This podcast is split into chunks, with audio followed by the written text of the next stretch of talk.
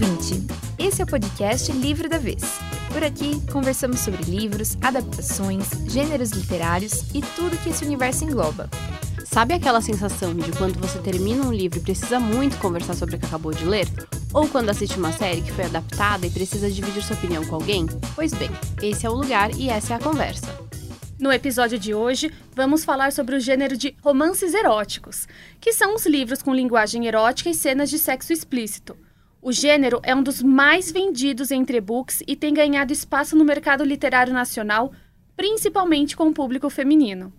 Antes de começar a conversar, vamos às apresentações. Eu sou a Amabile Souza, jornalista e produtora dos Jornais de São Paulo da TV Globo. Eu sou a Gabriele Mendes, sou jornalista e produtora na chefia de reportagem aqui na TV Globo. E eu sou Beatriz Bax, jornalista, produtora e vídeo repórter aqui na TV. E finalmente, a nossa convidada. Ela tem 10 livros de romance publicados e um dos seus best-sellers, Senhorita Aurora, ficou na lista dos e-books mais vendidos na época em que foi lançado. Referência na literatura romântica nacional, também é autora dos livros O Beijo da Neve, A Promessa da Rosa e A Aurora da Lotus. Seja muito bem-vinda, Babi A7.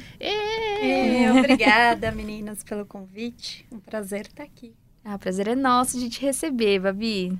Babi, muito obrigada por ter aceitado o nosso convite e conta pra gente quem é a Babi e o que ela escreve.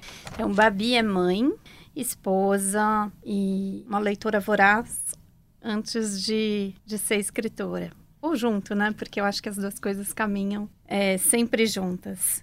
E, e uma romântica incurável. Então, obviamente, escrevo romances, histórias de amor. Eu sou romântica, sempre apaixonada pelas histórias de amor desde criança. E é, é, o gênero que eu amo ler, é o gênero que, que eu me encontro escrevendo. E como que foi? Você disse que leitora e escritora anda, são coisas que andam juntas, né? uhum. né? Como que foi para você começar a escrever assim, aceitar que, ok, só ler não é suficiente para mim? Eu é, sempre amei ler, desde assim, quando eu era pequena, meu pai lia histórias, né? Lia contos de fadas e, e depois, quando eu aprendi a ler, eu comecei a ler e fiquei apaixonada pelo universo é, da literatura. É, até os meus 14 anos, mais ou menos, eu li muito. E li vários clássicos. Já amava os romances, amava os romances de época. Então, li O Vento Levou, aí a continuação, O Vento Levou, Jane Austen e, né, e vários clássicos da literatura nacional também. É, mas depois dos, sei lá, o que aconteceu aqui depois dos meus 14 e 15 anos, eu fiquei apaixonada por poesia. E aí eu parei de ler romances, assim. Então, óbvio que eu li ainda aqueles que eram indicados por conta da escola, mas a minha vida é, de leitora particular, assim, que eu escolhia ler, eram poesias. E aí eu li muitas poesias durante muitos anos e eu escrevi muitas poesias.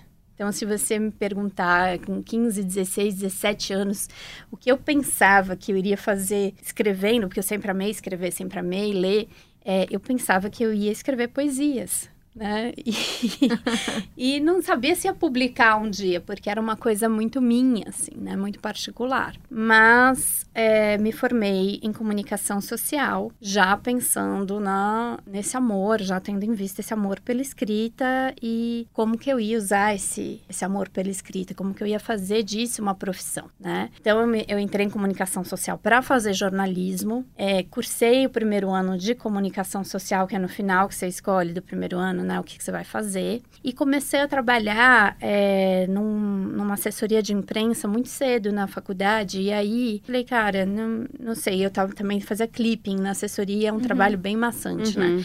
E eu falava, gente, não é isso, não quero escrever assim, eu quero escrever usando a criatividade, é como eu gosto, é como me encontro escrevendo.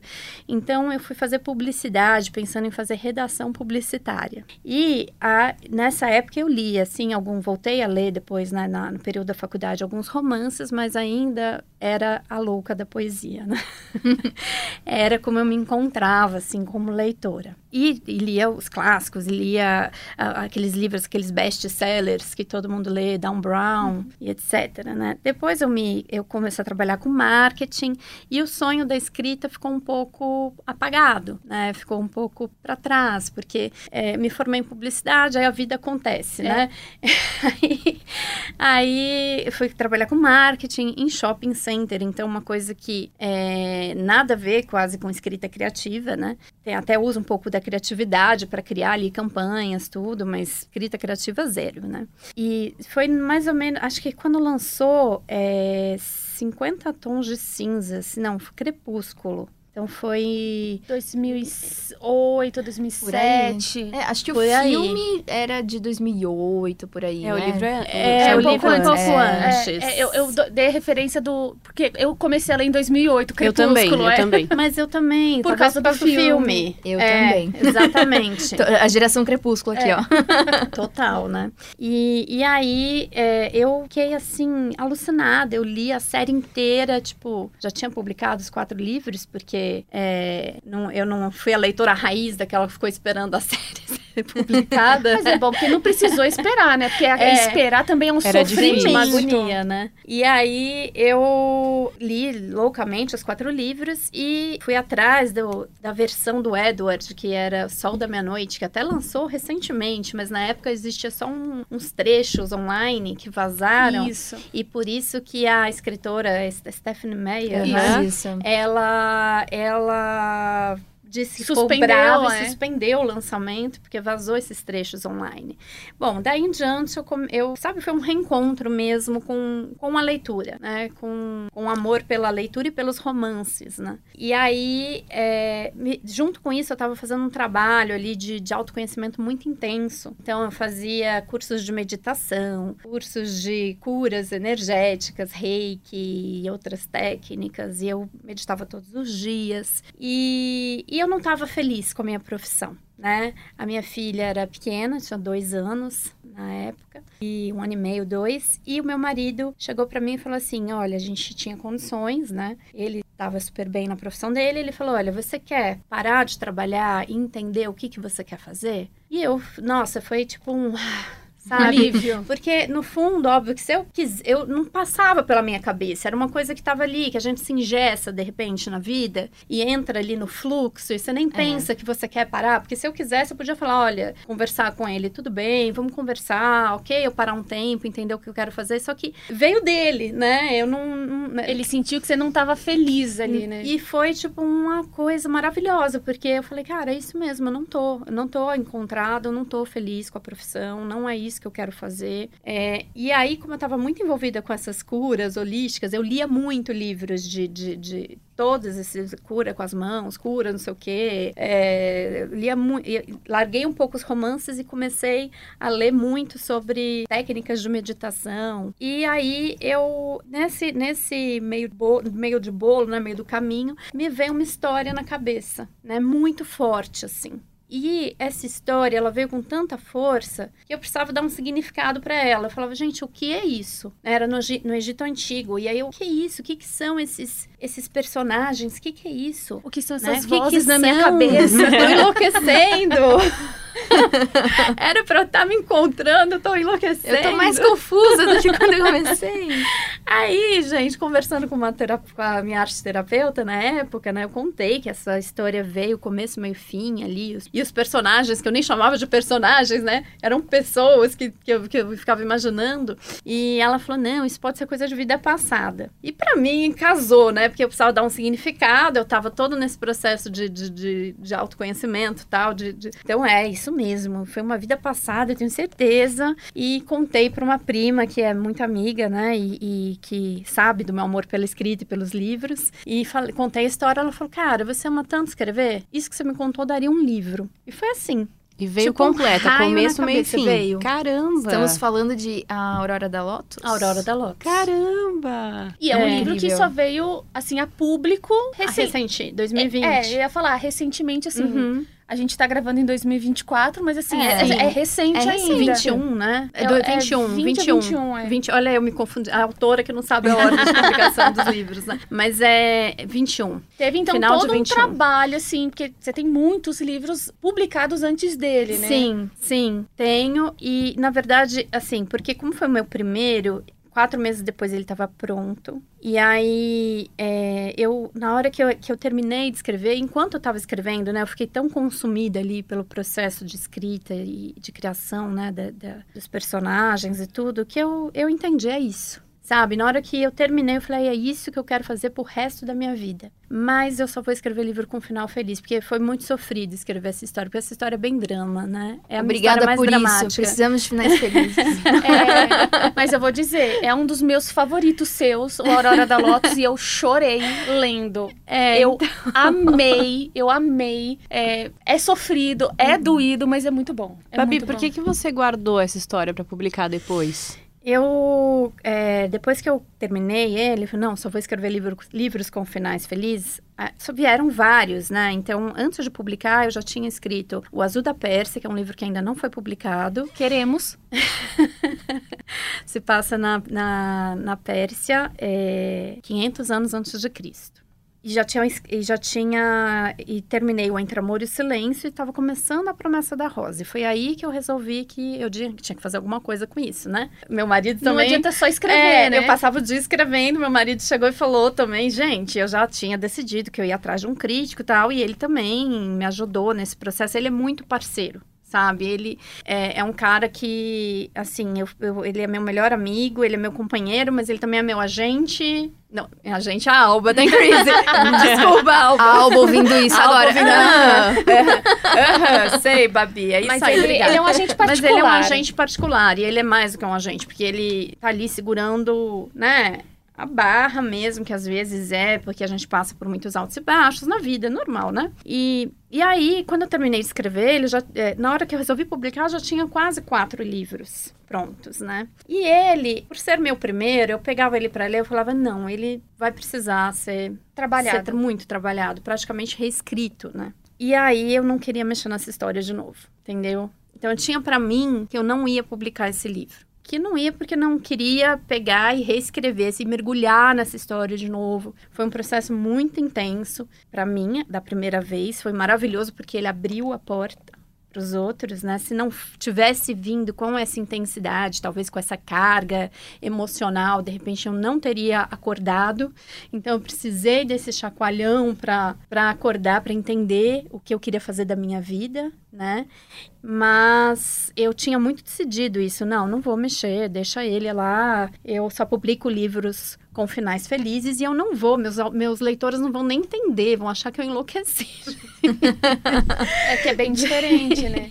E o final dele, gente, da primeira versão, não era. Não eu é esse que a gente leu. era. Eu só avisei. Eu- Era muito mais. Você pode Exato. comentar um pouquinho sobre do que se trata o livro para quem tá ouvindo a gente? Claro, ele é um livro que se passa no Egito Antigo é, e conta a história de um, de um general, né, general e sacerdote egípcio, parente do faraó, com uma escrava hebreia. É uma história de amor, é, de um amor impossível, né, praticamente, pelas circunstâncias da época e da posição do, social dos dois, e pela posição até abusiva, né, porque é, por, por- de poder, né? Não abusiva, mas ela vira uma situação abusiva, mas Sim. era uma posição de muito poder, né? Dele Por causa eh, da escravização. ela, exatamente.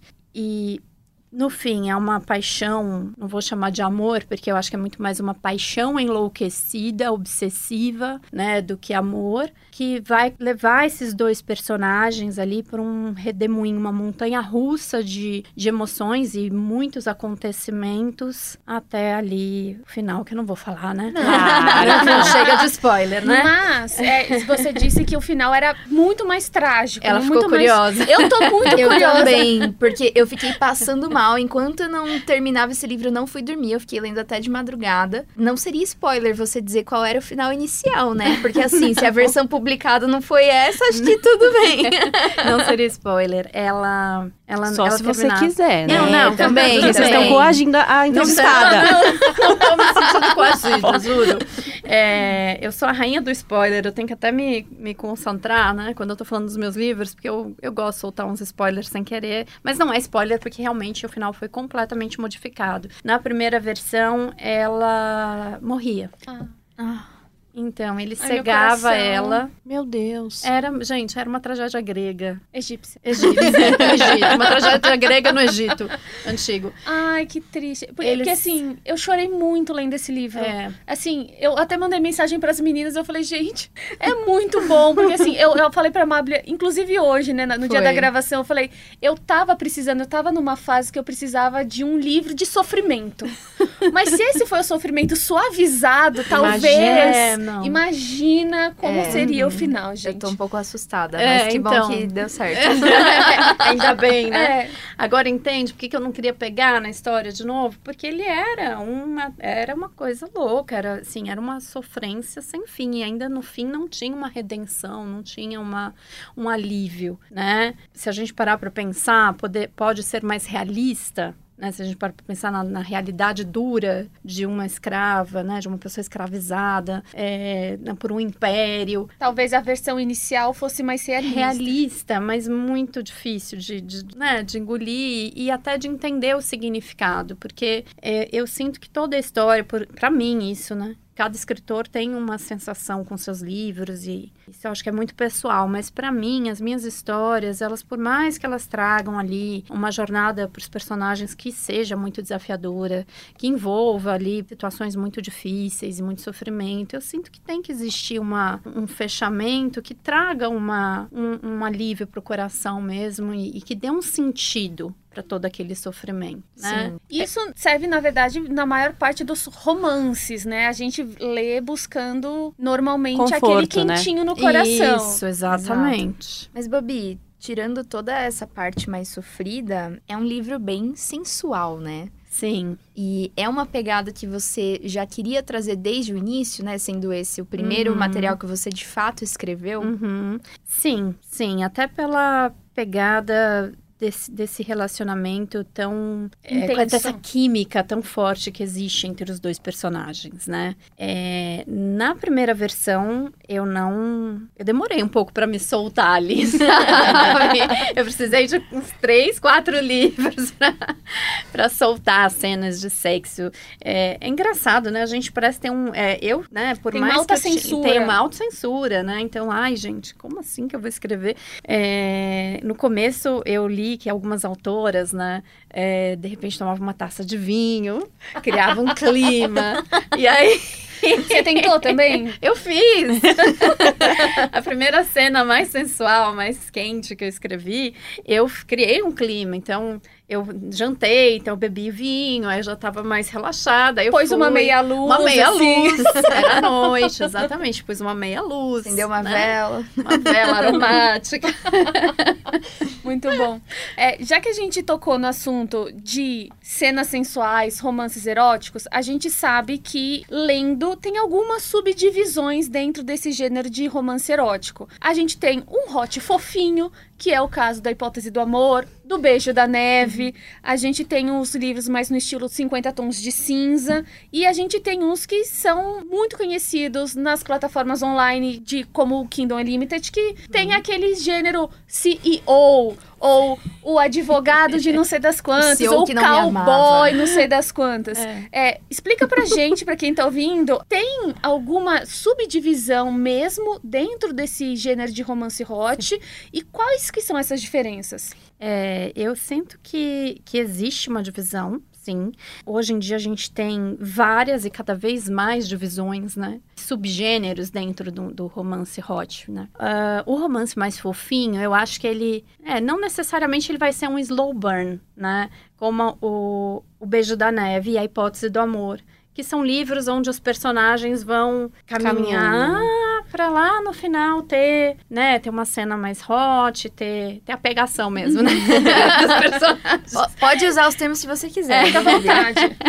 E, e ali, e, e tem outros romances que já na, na página 10, né, já tá tendo ali uma super pegação e, e umas cenas super quentes e que vão, que vai investir mais nisso. Então, aí segue algumas cenas de aprofundar o relacionamento e daqui a pouco tem outra cena hot, aí mais algumas cenas de, né, que a história vai se desenvolvendo, aí outra cena e outra e outra e outra e outra. E obviamente isso é uma questão de gosto né, do, do, de leitor, tem gente que adora, e tem gente que prefere uma pegada mais slow burn mesmo, que é uma coisa que aí o relacionamento vai se desenvolvendo para lá no que final. Que é o mais diluído dentro uhum, da história. Exatamente. E aí, dentro do, desses subgêneros, aí você pode ter romances que são mais pesados, tá? Então, que são mais darks, de repente. Hoje em dia tem muito nas, nas, plataformas online, né? No Kindle tem muitas opções de romance dark, tá super... Não sei se vocês acompanham, em alta, dark tá romance. super uhum. em alto dark romance. É, que aí tem uma pegada bem pesada mesmo, alguns, e, e, e sei lá, eu, são relacionamentos que podem ser considerados ali mais tóxicos, é, paixões bem obsessivas. Então, se a Aurora da Lotus fosse um romance contemporâneo e, um, e tivesse um final feliz para o casal que, que teve aqueles. que passou por tudo que passou, ele seria um dark romance. Uhum. Né? Para vocês que. Não sei se vocês leem Dark, só para é, que. Só, só para quem tá ouvindo assim, né? Se você puder explicar com mais detalhes o que, que é um dark romance. Um dark romance é um romance que vai. Gente. Ai, meu Deus do céu. É que eu não gosto muito, eu, mas eu não posso falar mal do gênero, porque eu sei que é muito pessoal, cara. Sim, e assim, é... eu não posso, não, não vou, não leituras, gosto de falar mal de Uhum. gênero nenhum. Não gosto, porque cada um lê aquilo que faz bem, que, que sente que deve ler, que É um pouco né? mais violento o relacionamento. é, eles, ele vai ter uma pegada, assim, um pouco mais violenta, obsessiva. Então, por exemplo, são stalker, às vezes, que ficam em cima da garota, atrás da garota, vendo tudo, stalkeando mesmo Tem um ela. muito famoso, eu que eu não li, porque eu também fico com um pouco de pezinho atrás, mas é Hunting Adeline. Eu não sei se já tá Sim. traduzido aqui, Já tá. mas acho. tá bombando na É, internet, é, que é o vi. caso de um stalker e a menina se apaixona pelo Uhum, stalker. uhum. Então, Histórias pesadíssimas, Pesadas, né? Pesadíssimas. Aí ele faz, além dele stalkear ela, ele tem que ser é um cara que. Olha, eu não li, então posso estar falando besteira, mas pelo que eu li já de comentários e da sinopse, me parece que ele lida com alguma coisa. Eu não sei se ele combate o tráfico humano ou se ele participa de algum jeito. É bem. São, então ele vai abordar temas bem do submundo, às Uhum. vezes mesmo, tá? Então, É. é por isso Dark. É, exatamente. E aí vão ser relações que têm normalmente essa pegada do, do garoto ficar muito obcecado pela menina, né? E obcecado aí num nível, às vezes, até bem pesado, bem, bem Doentio. doido, bem doentio. Então eu já li coisas, por exemplo, é, comentários de romances, que eu não sei qual é, mas que parece que ela não responde uma mensagem dele, ele vai lá tocar fogo na universidade dela, porque ela não responde. ele. Perigoso. É perigoso, exatamente, bem perigoso. Mas, né, é um gênero que tá super em alta e, inclusive, entre jovens e no TikTok tá super, né, comentado e as pessoas enlouquecem, ficam apaixonadas por esses mocinhos aí perturbados.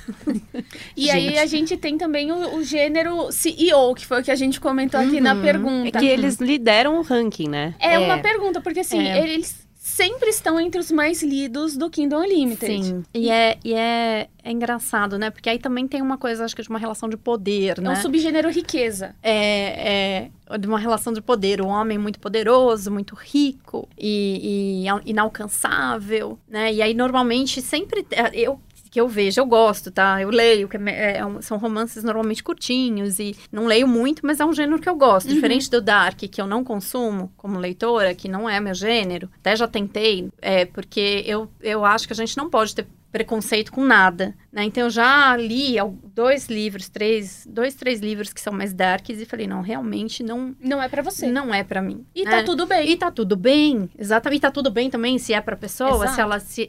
Contanto que ela tenha a, o discernimento também, né? De, de entender, que eu acho que o leitor tem. A gente espera que sim. Não, isso aqui é uma ficção. Óbvio que isso aqui na vida real é, É uma impraticável, barbaridade, né? é, é- é impraticável. Isso aqui é uma fantasia, né? Isso nunca, na vida real, isso nunca daria certo. Não é pra você inspirar um relacionamento. é, não, é uma fantasia, né? Aí eu acho que não tem problema nenhum, contanto que todos que leiam tenham esse, esse foco, né? Tenham esse- essa cabeça. Eu acho que a grande maioria tem, porque a gente vê as brincadeiras nas Sim. redes sociais, eles, as leitoras mesmo brincam. Ai, é, ele tacou fogo na universidade dela, mas ele não traiu. Aí tudo bem. Aí não tem Aí não tem problema. problema, entendeu? Então as leitoras mesmo, mesmo brincam com isso, né? Hum, é, com, essa, é, com essa coisa meio extrapolada do dark romance. E o CEO, eu acho que também rola uma coisa de, de uma relação de poder ali, né? Isso- normalmente os livros é, é a secretária e o CEO. Uhum. É, é a babá e o CEO. Né? Então tem essa, essa relação ali também de um cara muito inalcançável, muitas vezes um cara que não se abre pro amor, mas com ela vai ser diferente. E Só nos livros mesmo, tá? Só pra avisar. E, e é, tem gente, isso aqui é ficção. Não tente fazer isso em casa. É aquele aviso, né?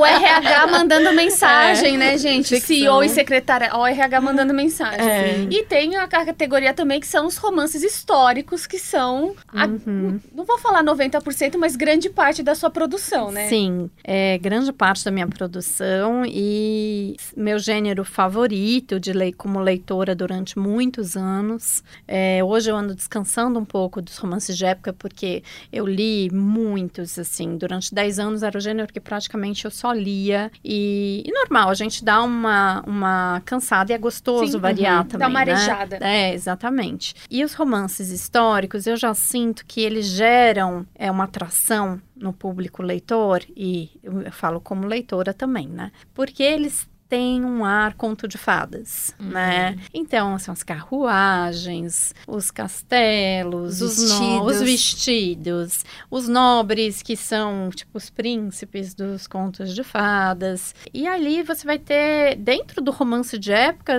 é, até autores, autoras, normalmente os finais são felizes dos romances históricos e de época, né? Mas você vai ter ah, quase uns subgêneros ali dentro do- dos romances de época. Você tem, de repente, uns romances de época que trazem uma carga dramática maior e outros que são bem clichês, bem uma sessão da tarde mesmo, né? Como os Uma história, uma história de conforto. né? É, bem conforto, E exatamente. qual que foi a sua principal inspiração pros romances de época? Tem algum livro que você fala, meu, foi ali que eu entendi que era isso que eu queria escrever também? Acho que tiveram vários. é, e ali, é, é, quando a gente começou o podcast, eu falei das minhas leituras enquanto né, adolescente. E eu já amava os romances de época. Né? Desde criança, eu me lembro de é, ver os filmes com 7, 8, 9 anos. Cici, Cici a Imperatriz, Cici, Uhum. Cici, Seu Destino. Eu amava Romeu e Julieta, amava, amava. Então, os vestidos e o vento levou. E amava a coisa dos bailes. Então, é uma coisa que sempre mexeu comigo, né? Sempre me tocou, assim. E esse tipo de romance. Então, se eu falar em uma autora, eu vou estar sendo injusta, porque não, te, não, não teve uma Uhum. autora. Tiveram várias. Né? Mas eu cito sempre Jane Austen, que eu acho que é graças a ela que o gênero existe, né? Graças a ela ser, vamos ler, dizer, lida até hoje, né? E porque na época ela era um romance contemporâneo, ela Uhum. escrevia sobre a época dela. Mas os livros é, so- sobreviveram, né? Até hoje. É é, viraram clássicos e são muito admirados até hoje. Existem filmes, séries até hoje com, com os livros dela. E eu sinto que ela realmente foi quem introduziu no- nos, nos dias atuais na, o romance de época. Então, por amar as histórias da Jane Austen, acho que algumas escritoras começaram a escrever, né, algumas escritoras modernas, contemporâneas, começaram a escrever romances de época. Então não tem como não falar dela. Jane Austen. Tem uma outra que, que é uma autora dos anos 80, tá? Que fez muito sucesso nos Estados Unidos nos anos 80, que chama Judith McNaughton. Que eu gosto muito dos livros dela, apesar de é, hoje em dia rever muito, assim, porque, gente, a literatura romântica 15 anos atrás, 10 anos atrás, era uma. né? A Sim. literatura romântica hoje é outra. Então, há 15 anos, 20 anos atrás, 30 anos atrás, quando esses livros foram escritos, quase 40 anos atrás, é, eu acho que, graças a Deus, a gente evoluiu muito como sociedade, né? Tem Assim, algumas coisas que hoje não passariam, Hum, né? De jeito nenhum, nas histórias dela. Não passariam de jeito nenhum. Tem uma É. pegada dark? Pode dizer que sim, sabe? Entendo onde você É. quer chegar. Pode-se dizer que sim. E aí, a- a- com aquela ideia de que não, antigamente era assim.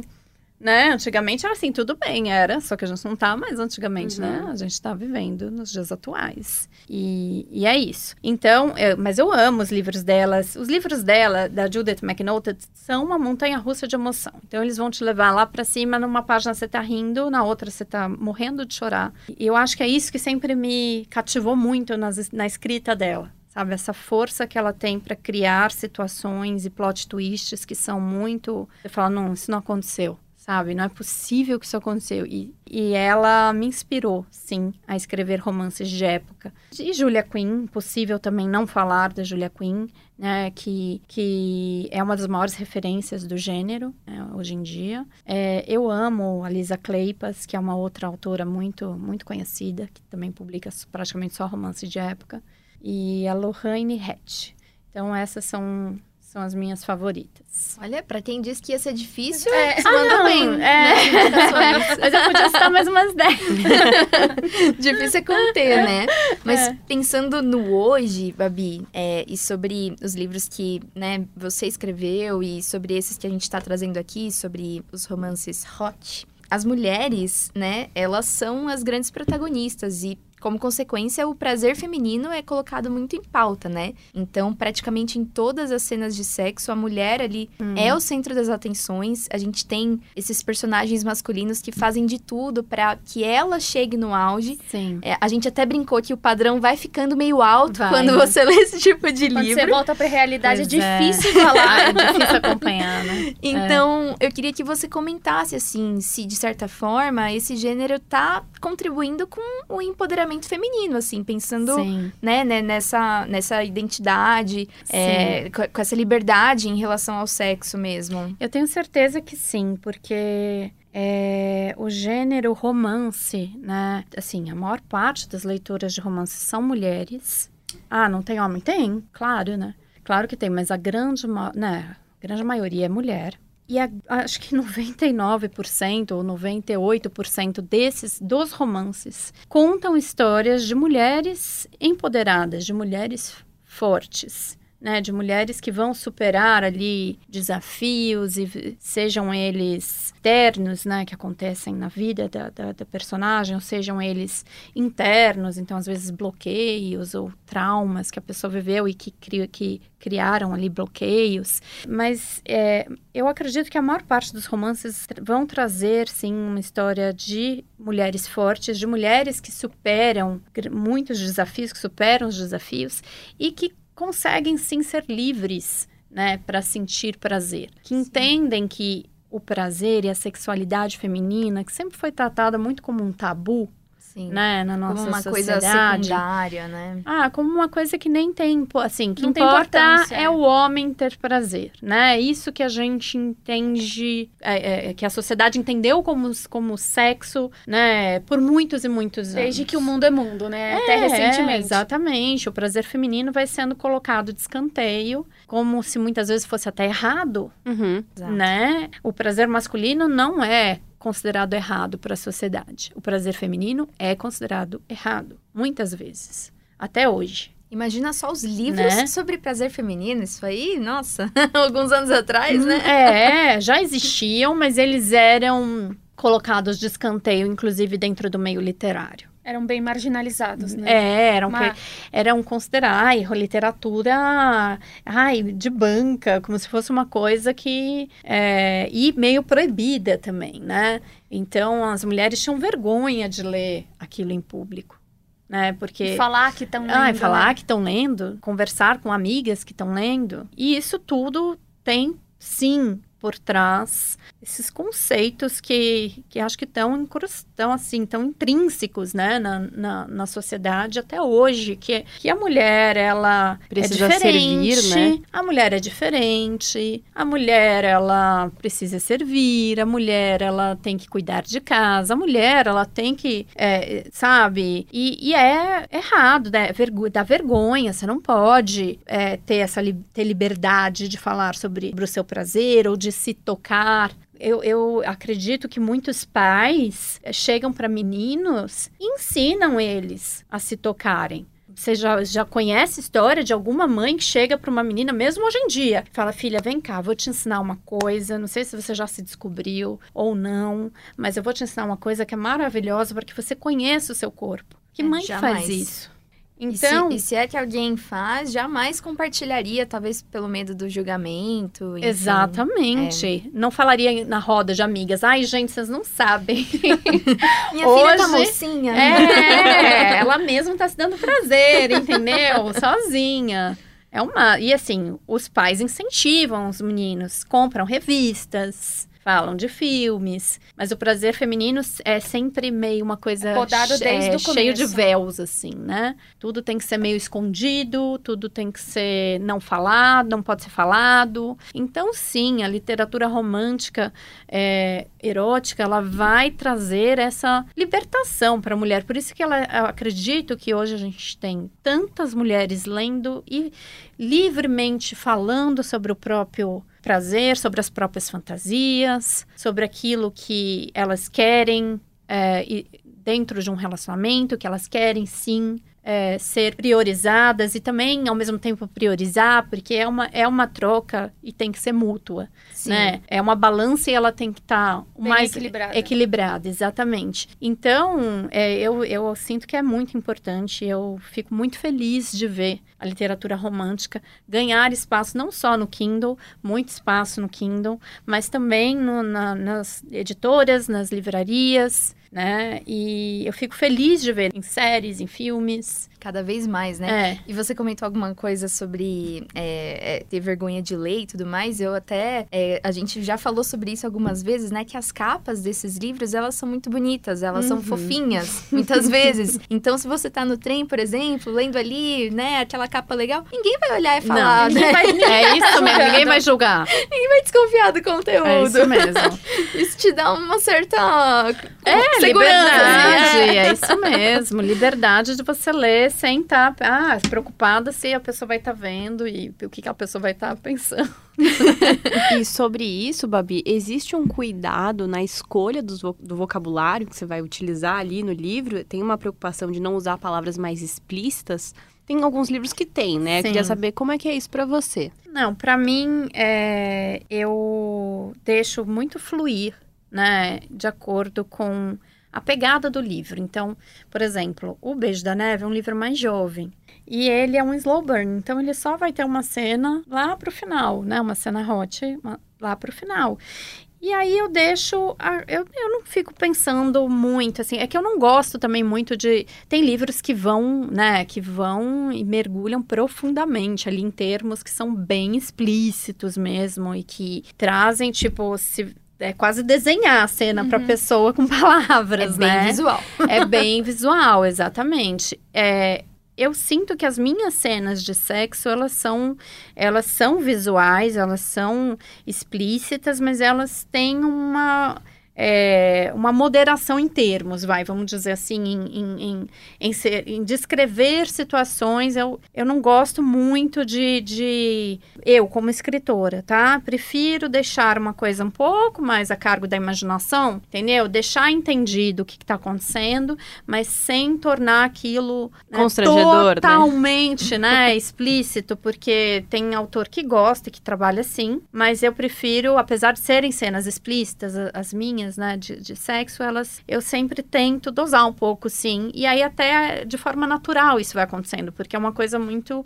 minha, eu demorei um pouco para me soltar nas cenas de sexo, como eu tava, como eu falei no, antes aqui, né, Sim. e que eu precisei de um vinho e de criar um clima.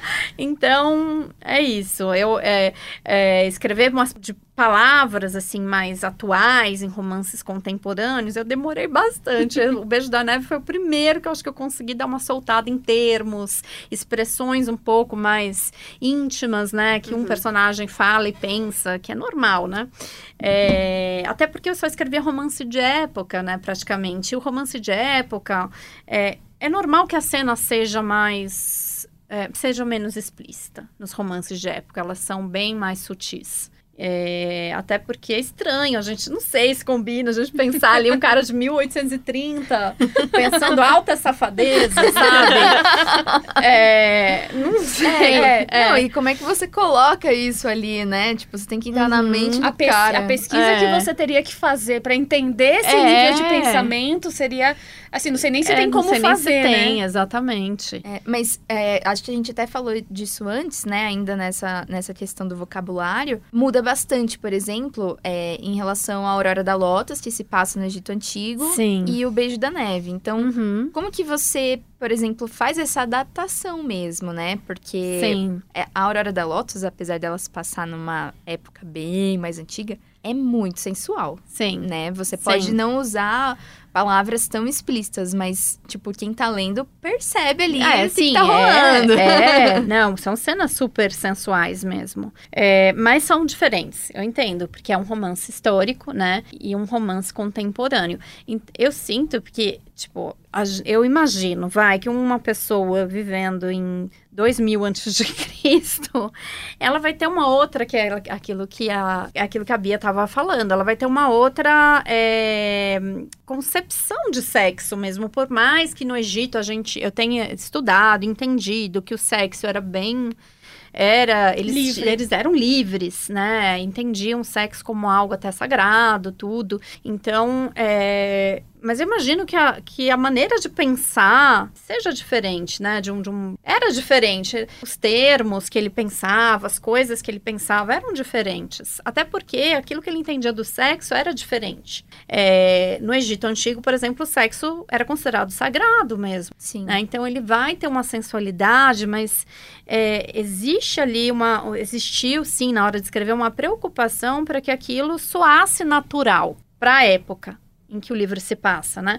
Mas quando eu vou escrever um livro contemporâneo de dois jovens é, de vinte e poucos anos, é difícil também soar real um jovem desse pensar em ter na hora do sexo pensar em termos muito sabe recatados Uhum. exatamente Ou até suprimir algum termo, né? é, exatamente. Então, ele tem que ter uma linguagem mais explícita mesmo e atual, né? Mais contemporânea. Para que soe, para que esse personagem soe real ali, para que o prazer dele soe real, para que a cena pareça ser real para os dias de hoje. E a gente tá falando aqui do super sucesso, né? Que são os romances hot na- nas livrarias, nas editoras tradicionais, nas plataformas digitais. Você acha que, na sua experiência como autora e também como leitora, é um caminho para quem quer viver de literatura no Brasil? Esse gênero é uma possibilidade de caminho pelo tamanho que ele tem hoje? Eu tenho certeza que sim.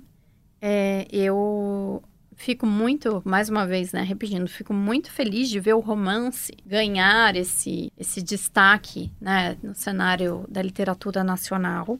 Seja através do Kindle, seja através de grandes editoras. né? E, e eu tenho certeza que é um caminho, sim. E eu vejo que hoje existem é, várias maneiras de você conseguir, né, de um escritor iniciante, né, conseguir trazer, publicar, realizar o sonho de publicar e se sustentar e ganhar dinheiro com isso.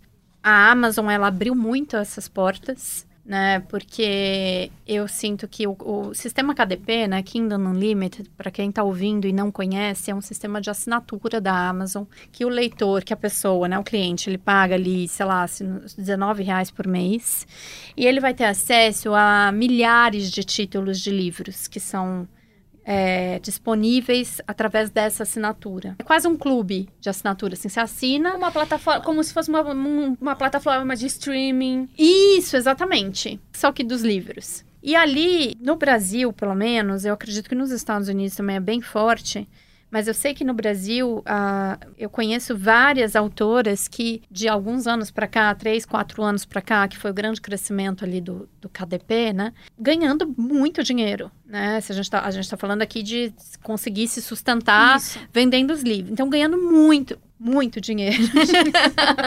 Fica a dica aí, galera. é, E entendeu? pode escrever que tem mercado. A gente. Tem. A A gente, gente gosta, a gente Pode- consome. Pode soltar a imaginação. É, isso mesmo. E então sim. E é, e é a publicação independente, né? Então você faz um trabalho de, de, de, de, de edição, contrata ali revisores, contrata É, Uma leitura sensível, uma leitura talvez. sensível, uma leitura crítica, uma diagramação, uma capa. E dependendo, às vezes, a própria diagramação você faz, a capa você Isso. compra uma imagem pronta. É um... Que hoje tem vários bancos que vendem. E aí, É isso mesmo. tá no ar. Tá no ar. E aí é de- bora divulgar, né? É. Que o livro não vai conhe- ficar conhecido sozinho também. Mas redes sociais, né, gente? Mudou a Uhum. história do marketing no mundo, né? E de muitas coisas no mundo, mas do marketing também, de como você tornar aí teus livros conhecidos e os influenciadores, né, de livros, os booktalks, os eh, eu nunca sei falar os bookstagrams, bookisgrams, books, É. Daí, instabookers. A galera do Instagram. A galera de livro do Instagram fica Tem mais o pessoal fácil. do YouTube também. Tem, exatamente. E é isso, mas eu sinto que é um mercado em expansão e que tem espaço para muita gente. E você acha que esse mercado mudou desde quando você começou? Muito. E como que é pra você essa visão é, do, do gênero mesmo, a aceita- a aceitação do gênero por, por parte do público? Você acha que aumentou? Eu acho que sim. Eu acho que aumentou a aceitação e eu acho que é, normalizou, né? Então, antes aquilo, né? Ainda é um tabu falar de sexo, sim. Mas é, as pessoas, acho que por é, ser um, um- um gênero que ganhou muito espaço ali, principalmente acho que com 50 tons de cinza. 50 tons de cinza foi meio um divisor ali da literatura eró- erótica no mundo. E ganhou muita visibilidade, muita projeção, né? Filmes e etc. Dizem que foi uma fanfic de Crepúsculo, né? Só jogando aqui essa informação. Não dizem não, é sim. É, porque a, a autora, não sei se foi a própria autora ou se é uma, uma coisa que circula na internet, de que sentiram Uhum. falta de cenas de sexo em Crepúsculo, e aí ela falou, por que não pegar o modus operandi, Gente, entre não sabia aspas. Não sabia? É. e colocar a parte hot na história. Quando, quando ela publicou, ela publicou nessas... Redes Antes, de fanfic. isso, antes, é. inclusive, do Kingdom Unlimited ou do Isso. KDP. É. É, e eram com os nomes dos personagens de Crepúsculo. E aí É. bombou tanto, a editora foi atrás. E aí, se ela publicasse com os nomes de Crepúsculo, É. ela teria que pagar os 100 mil reais, né? Então, ela trocou os, o nome dos personagens. Tanto que tem algumas cenas muito parecidas. Sim, gente, a gente leu 50 Tons de Cinza. Claro. Sim, todas então, Queria é, dizer que minha mãe leu, tá? A minha mãe também, Antes viu? de mim. E ela ainda falou, nossa, é muito bom. Então, assim, a cena, por exemplo, do. Do Edward lá segurando o, o carro lá no acidente, tem no 50 Tons de Cinza que é ele puxando a Anastácia da bicicleta. Sim. Então, assim, são coisas muito parecidas porque a, a mente da Gabi explodiu. Exatamente, eu tô chocada agora. É a mesma cena de uma visão diferente. É, e a construção dos personagens? Pensam bem. É. Olha, olha, né, a Anastácia. Bela e a É. Anastácia. Tímidas, e o Edward interior. e o Christian. Isso. né? O Christian. Ai, Christian. Sr. Grey, Sr. Grey. É. E, e aí, mas eu sinto que mudou muito. Desde que eu comecei a publicar, o gênero cresceu, ganhou muito espaço. É, e, e- e a própria Amazon deu muito abertura e muito espaço para esse gênero eh, ganhar muita, muito, muito público, trazer muitos leitores para conhecerem e virarem leitores mesmo do, do, do gênero romance erótico, né? E, Babi, hoje, é, como você comentou, esse gênero ganhou todo esse espaço e tudo mais. Mas lá atrás, logo que você começou, é, você lidou com algum tipo de preconceito? Foi considerado algum tipo de escrita inferior em relação ao que estava no Uhum, mercado? uhum. Como é que você, assim, é, foi conquistando esse espaço? Sim. É, quando eu comecei, gente, a primeira, minha primeira publicação Entre Amor e o Silêncio, as cenas hots não eram nada explícitas. Assim, é porque pra gente ver como o gênero realmente mudou. Elas eram bem mais comportadas mesmo. Amarradas mesmo, né? Porque a gente, eu que sou leitora, Poxa, gente, que coisa né, chata. Você tá ali, você vai ler, ler, ler. Aí chega então, aí eles tiveram uma noite maravilhosa. É, e acordaram, no dia acordaram seguinte. no dia seguinte muito felizes. Não, né? Não gente foi para isso que você comprou o Não, ingresso, né? é. É, e então o gênero mudou muito. E a minha escrita também, né, consequentemente. Mas eu não, não senti um, um preconceito, não, porque eu acho que mesmo depois que eu comecei a publicar, um pouco depois, uns livros é, com cenas mais é, explícitas, eu acho que o, o público já estava muito receptivo e sempre, e, e no fundo, as mulheres uh, sempre gostaram da literatura romântica, é, dos filmes de romance, não só as mulheres, né? Acho que a gente tem um mercado muito grande. Eu, eu, eu logo que eu estava começando, para não dizer que nunca teve um preconceito, às vezes alguns homens chegam para mim e falam assim: não, mas eu posso ler? Eu falo: não, vai nascer um útero em você. você lê. Você não sabia que você vira mulher? Leia e aprenda um pouco Viu? também. É. Exatamente. É, é o que eu falo, não pode, não só pode como deve. É. A sua parceira agradece. Livros bons, gente, personagens bem, bem construídos, arcos, né, de narração, de, de, de história, de enredo, de personagens bem, bem construídos, vão ser bons, independente do gênero, terror, romance, suspense, é, vão cativar o leitor. né? você pode até dizer, não, ai, não gosto de ler suspense. Sim, não gosto, mas se eu pegar um bom livro de suspense, eu vou ficar vidrada.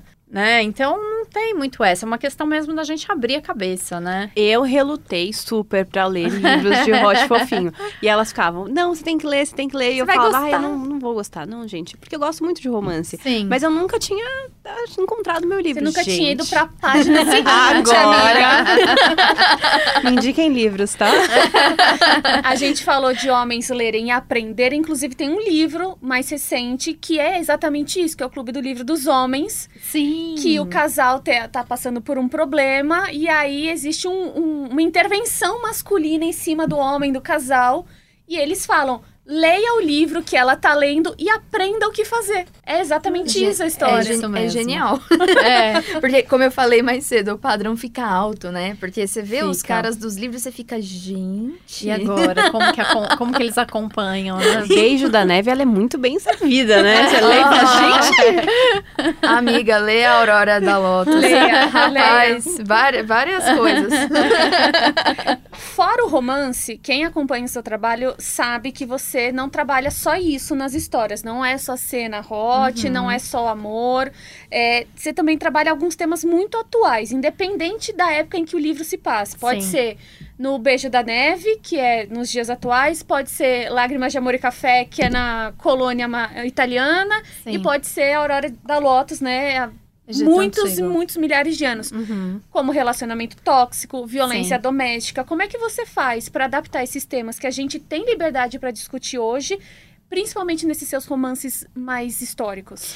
Eu sinto que o, o romance histórico ou romance de época, quando a gente vai falar sobre o empoderamento feminino, sobre uma jornada de uma personagem que ao longo da, da, da, de um- enredo ela vai se empoderar ou ela já é empoderada e ela vai lutar contra as regras da sociedade vigente, né? Quando a gente tá, quando eu penso em romance histórico de época, gente, a gente tem um terreno tão fértil para trabalhar isso, porque Óbvio que os problemas que existem hoje, muitos, infelizmente, né? Feminicídio e relação, relações tóxicas, abusivas, violência doméstica, existiam, sim, há 300 anos atrás, há 2 mil anos atrás, e esse, infelizmente continuam existindo hoje. Mas, se a gente olhar para a nossa história, isso não era considerado errado.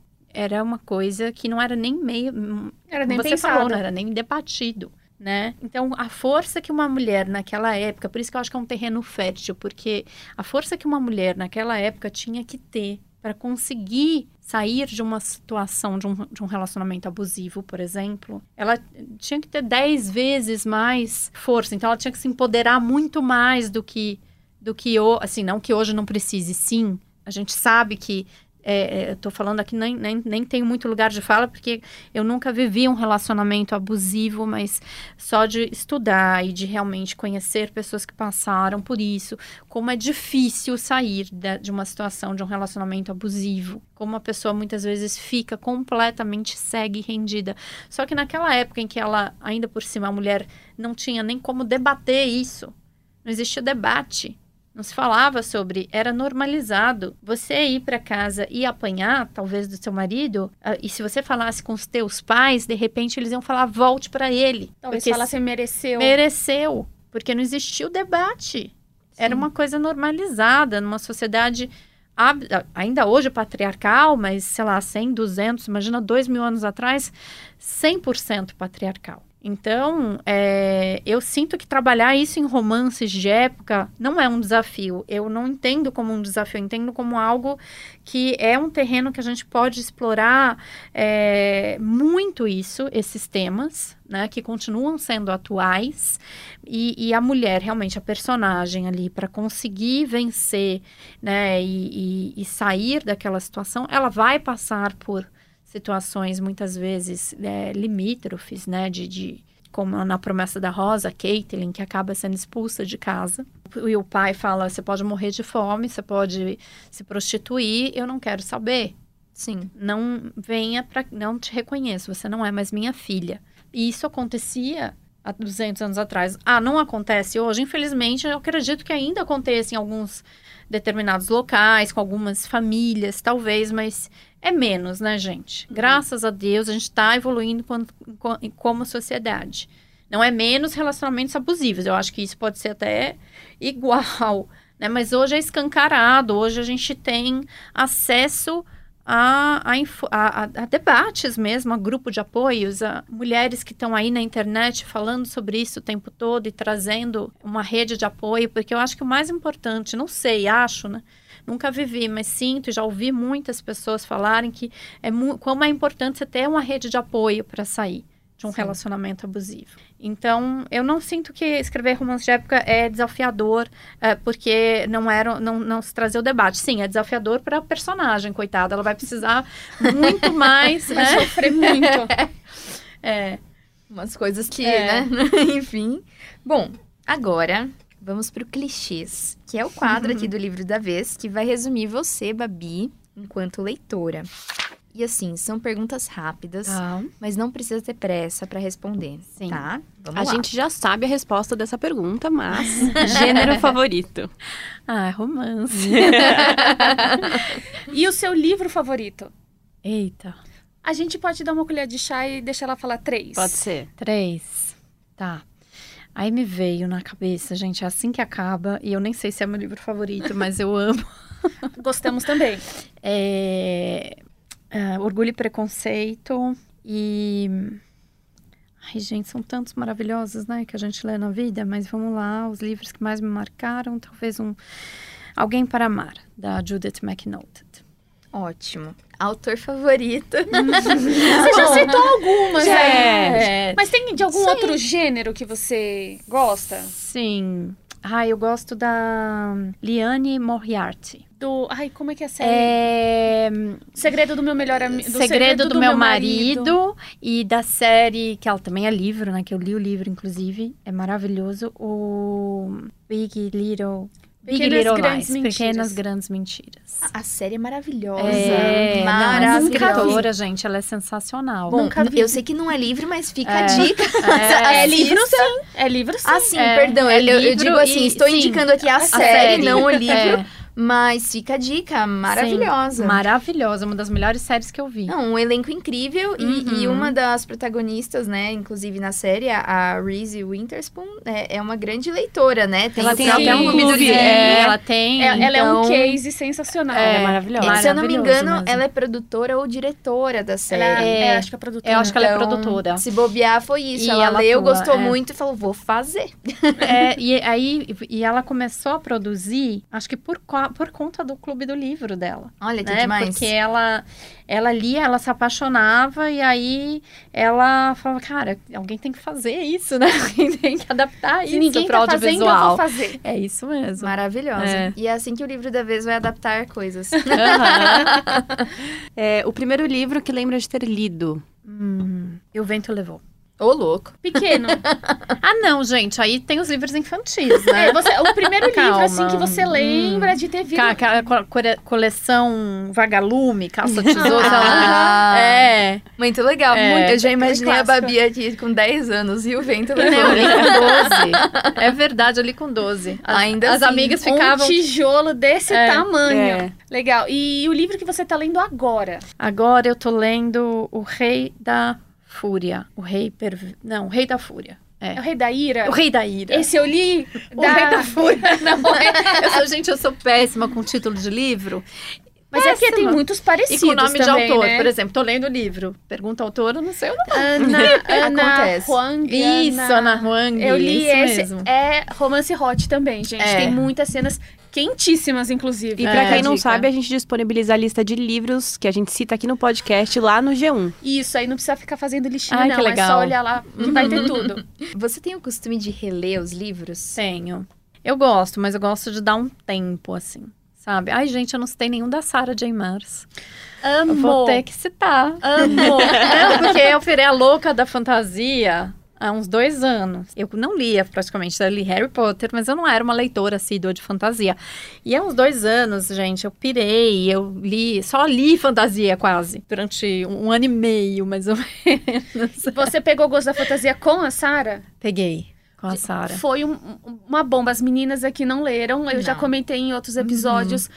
Acotar, Trono de Então, Vidro, então. Cidade da Lua Crescente, que vai Então, sair o terceiro livro maravilhoso, agora. Exatamente. É incrível. É, Ai, é é viciante. viciante. É, talvez dê um, eu entendo, às vezes gera uma resistência, porque é esquema de pirâmide de livro, né? Que eles. Você lê uma série, depois É. tem que, você tem que ler Lê a outra, porque porque faz... eles se encaixam, É, elas se E os livros são intercalam. enormes, né? São. Mas na hora que você começa, gente, Tem hot? Tem. Tem, bastante. Tem. Entre humanos ou humanos e não Então, humanos? é, então. É. Então, há controvérsia. Há controvérsias na história, É. mas assim, tendo em vista que assim, são o- os personagens de outras espécies, vamos dizer, É. desse gênero, é, eles são humanoides, Sim. são Sim. 100% humanos com Eu queria que tivesse pontuda. vídeo, para as pessoas verem a nossa cara. É, Gente, pra, pra quem não tá assistindo, É assim, eu e a Gabi, a gente tá se olhando aqui, ué. é, não, eles são humanoides, eles são tipo féricos, eles têm aquela orelha eles de só fada. têm a orelhinha pontuda, o resto É. é, é gente. Ah, tá Quer bom. dizer, é uma, é uma Melhorou, gente. eu acho. É uma Eu gente, assim, bem utópica, sempre todos muito lindos, É, maravilhosos, musculosos, altos e tal. Mas é o que a gente encontra nos livros de Aham. romance erótico, É, não é? é, Só muda homens- o formato da, pon- da pontinha da orelha. É, e no caso do Raiz muda um pouquinho mais também, que ele tem umas É, asas. mas aí é você, você Aí- vai aceitando com, com Você o vai- passar da Você história. aceita, você começa a achar, meu Deus, imagina essas asas. Bom, e Né? você, você começa a imaginar as asas em outras É, coisas então, também, porque que eles isso? falam isso. É isso! É, não, porque ele tem umas asas que recolhe, então fica sem, sem Ah, Ele, ele asas. desaparece as asas. Mas, se ele quer, ele abre, são asas enormes, né? Tipo de meio morcego, dragão, sei lá. É um outro nível. É, um outro, é outro patamar, gente. Vocês não entendendo. Rapaz. E é Essa régua também. tá altíssima. Nossa. Não, e aí tem, umas- tem uma hora que é até uma, é uma tiração de sarro entre leitores da Sara, que é a envergadura da asa, né? É. É. A gente tá até corada. Ai, Mas, é? foi, mas foi, assim, um, um bombástico, né? Principalmente nas redes sociais, os livros da Sara. Uhum. Tanto que virou o esquema de pirâmide que, que sim, tá agora, né? Sim. E, gente, é muito legal, porque a fantasia, ela vai trazer muitos elementos que um romance, é, sem ser fantasia, um romance contemporâneo, né, realista, ele não, não, não tem como, gente. Cadê o homem com asa? Não tem, Não tem. entendeu? Não, mas não só isso, tem coisas políticas, tem guerras, tem guerras, aí tem os reinos, aí tem o reino da primavera, aí tem o reino da, da, do inverno, aí tem o reino do... Sabe, é muito, é muito, é um mundo, assim, novo, e é muito legal. É muito legal. A coisa, a parte da aventura, é muito, muito legal. É- é- eu sou muito suspeita para falar, porque eu já arrastei várias pessoas para essa, pra essa pirâmide. Eu também, continuo arrastando. Estamos aqui arrastando. Estamos aqui arrastando. Os ouvintes serão arrastados, É. então. De- depois o beijo da comentem. neve arrasta também. Arrasta, porque ele, ela, ela é fã da Sarah, né? E aí ela compara o mocinho, né? Ela compara o Elian com o Raiz, que é o tal da envergadura da asa. Não, e ela tá sempre brincando, né? Ai, bruxinha, É. isso. É, enfim. exatamente. Então, vou citar como um dos livros favoritos da vida e autora, a- olha, A Corte de Espinhos e Rosas, que é o primeiro da série Acotar, que foi onde eu mergulhei no universo Sarah J. Maas. E tem um ar muito Bela e a Fera. Tem. Então, ai, gente, eu fico encantada com esse livro, até pelo ar Bela e a Fera, que eu amo esse conto de fadas, né? É o meu favorito. E Sarah J. Maas como uma das autoras favoritas Boa. da vida. Ler um livro por vez ou vários ao mesmo tempo? Ah, um por vez. Nunca consegui. Eu até admiro. Tem amigas leitoras que leem. Ai, tô lendo três livros. Não mistura, sim. É, ai, não- sabe, tipo, poxa, que legal, mas, né? E você, para você, o melhor lugar para ler é Gente, qualquer lugar. De verdade, eu não tenho. Óbvio que você tá em casa, numa poltrona confortável, na, na cama. É gostoso, mas eu não tenho favor. Eu leio dentro do carro, tava no Uber pra cá, vindo, lendo. Então, leite, gente, a vida de leitor, pra quem não é leitor, que eu acredito que todo mundo que tá ouvindo deve ser leitor, né? Se Mas- não é, pode começar. É, a vida de leitor, você nunca tá só, você não tem tempo, você não tem fila, você não tem sala de espera entediante. Ao contrário, já aconteceu várias vezes de eu estar ali numa, sei lá, numa- esperando para uma consulta, esperando para alguma coisa, e chegar numa cena, meu, que eu não quero parar de ler por nada. Aí chega a E- sua vez. É, você falar, ai meu Deus, não dá pra. Passa pra, pra próxima paciente, eu entro depois, sabe? Só mais um capítulo. É. E você prefere livro físico, e-book ou audiobook? E-book. Facilidade, né? E-book, gente, é, eu não, assim, eu é, me formei como leitora lendo, obviamente, livros físicos, porque não existiam e-books, né? Mas depois que eu dei aquela parada de ler, que eu fiquei lendo poesia, e aí que eu, quando eu voltei para os romances, os e-books estavam começando a, né, a sair, a ficar mais, né, a ter ali o Mais Kindle, acessíveis, é. a mais acessíveis. E eu me, me reformei, assim, eu fiz a minha, minha pós-graduação como leitora com e-books. E aí é isso, eu sou viciada no meu Kindle. Amo, tenho ali dois, três mil títulos, não troco por nada. Somos grandes adeptas. Pode escrever e grifar livro? Gente, acho que pode tudo, né? Que você, que o leitor se sinta bem. Tem gente que fica nervoso, né? Que ah, pega, vê uma pessoa riscando, escrevendo, fala, gente, você tá fazendo? Né? Pode. Pode. Hoje é cada vez mais comum, não sei se vocês acompanham o, o Book Talk, o Instagram de, de literários. Sim. É cada vez mais comum as pessoas fazerem ali desenhos na página, é, anotarem sentimentos, fazer um coraçãozinho, botar tipo um marca-texto e anotar um sentimento, né?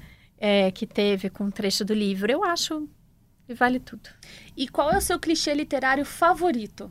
Nossa senhora, Hum. tem Perguntar muitos. isso para uma escritora de romance é, É, ousado, né? É ousado. Você vai sentar. Agora senta. Que tem muito. Não, mas eu amo Enemies to Lovers. Amo. Eu também. A gente também.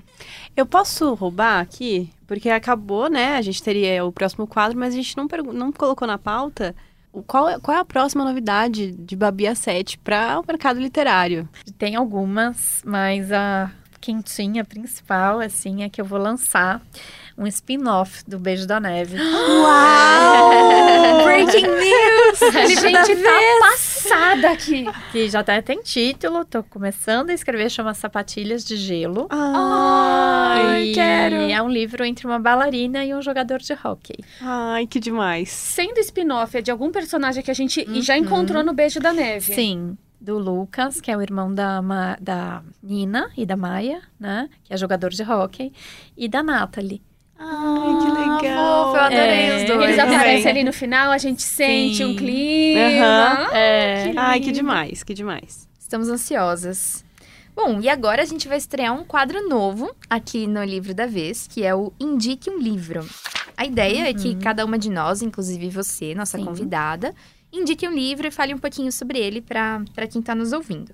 A minha indicação de hoje é o livro Urutau, da Larissa Brasil. É um romance policial nacional e, basicamente, a gente vai acompanhar essa investigação sobre um serial killer que teria retornado né, numa cidadezinha bem pequena. Eles ainda estão em dúvida se é de fato o retorno desse cara que aterrorizou a cidade no passado ou se é um imitador.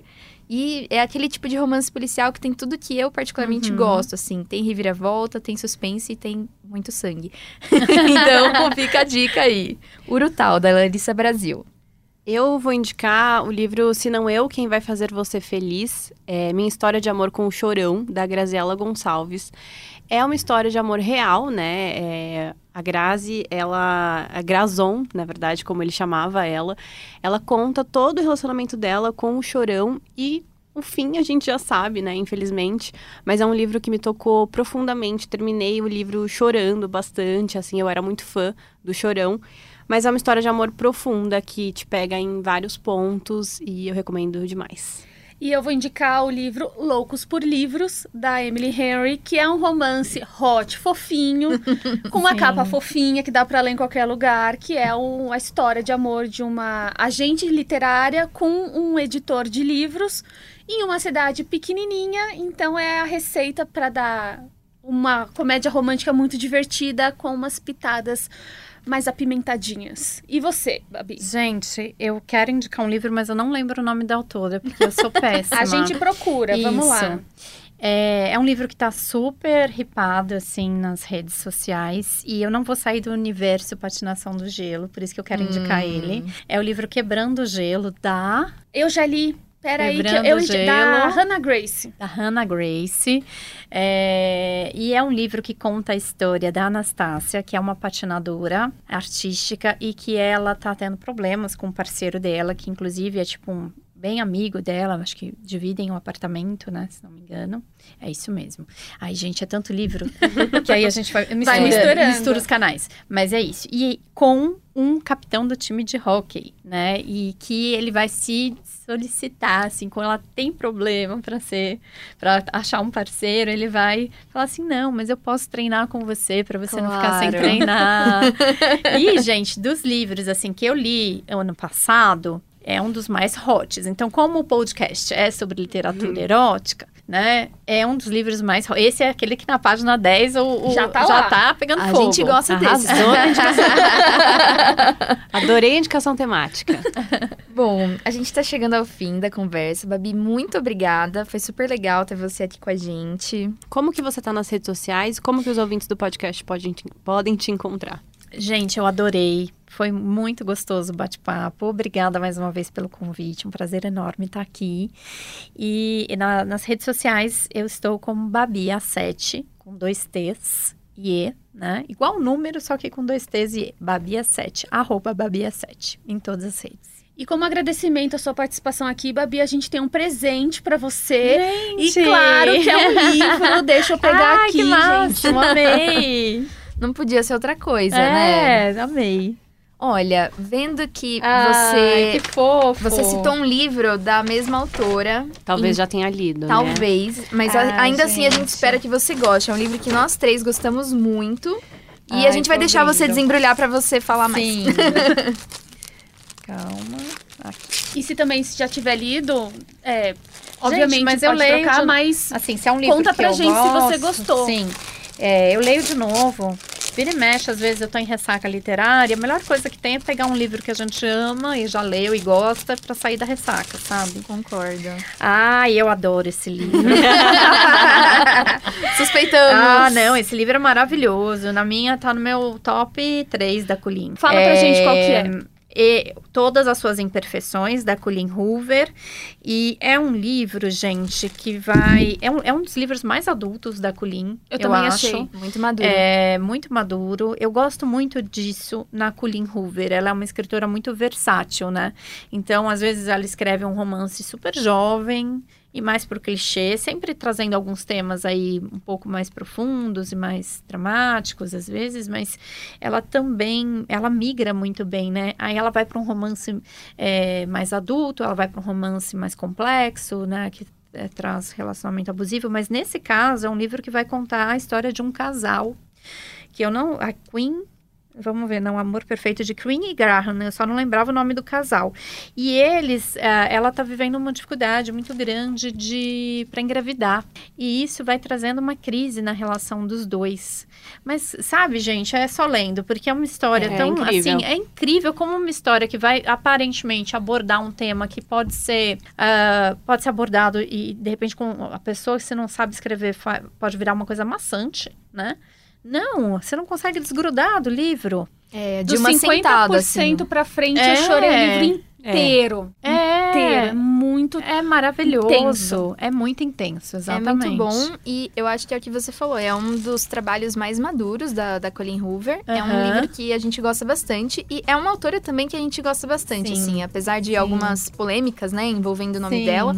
Eu acho que ela consegue tra- trazer temas importantes e Sim. nesse livro, principalmente, ela faz isso muito bem, né? Trazendo um problema que é muito comum, infelizmente, né? Em várias famílias. Que bom. Que bom. Mas Muito assim, obrigada. de coração, se você preferir trocar por um que você não tenha lido. Não, de jeito nenhum. Vai pra mim meu cantinho Colin Hoover da estante. Ah, eu só leio e-book, né? Como eu falei, mas eu amo ter, Ter o livro. ter os É. livros A gente tem esse físicos, então. problema. A gente É. ama o e-book, a gente também quer o físico. É, o que a gente gosta muito, a gente faz Vai questão entender, de ter.